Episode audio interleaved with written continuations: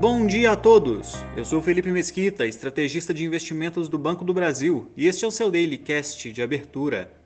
Hoje é terça-feira, dia 17 de janeiro de 2023, e investidores apresentam cautela enquanto repercutem dados mistos na China e arrefecimento da inflação na Alemanha.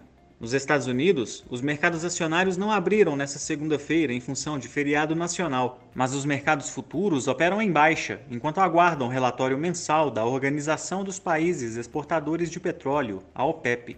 A agenda do dia conta ainda com o Índice de Atividade Industrial de janeiro, além dos balanços trimestrais das instituições financeiras Goldman Sachs e Morgan Stanley. As bolsas da Ásia fecharam em baixa, após dados chineses considerados mistos. Divulgado hoje, o PIB de 2022 da China cresceu 3%, metade do registrado no ano anterior. No entanto, a produção industrial de dezembro cresceu 1,3% na comparação anual, ficando bem mais forte que as expectativas e indicando que a reabertura econômica do país já pode estar gerando impactos positivos. A região aguarda agora decisão de política monetária do Japão, que será realizada na virada dessa quarta-feira. Os mercados europeus operam em leve baixa na parte da manhã, mesmo após a inflação ao consumidor da Alemanha desacelerar para 8,6% em dezembro, contra 10% no mês anterior.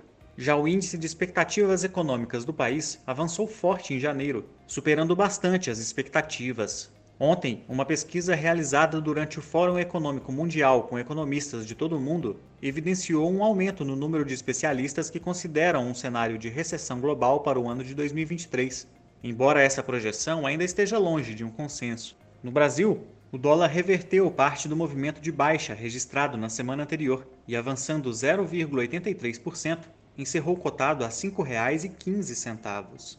Já o Ibovespa recuou 1,54%, sustentando os 109 mil pontos, em dia de liquidez bastante reduzida em função do feriado americano.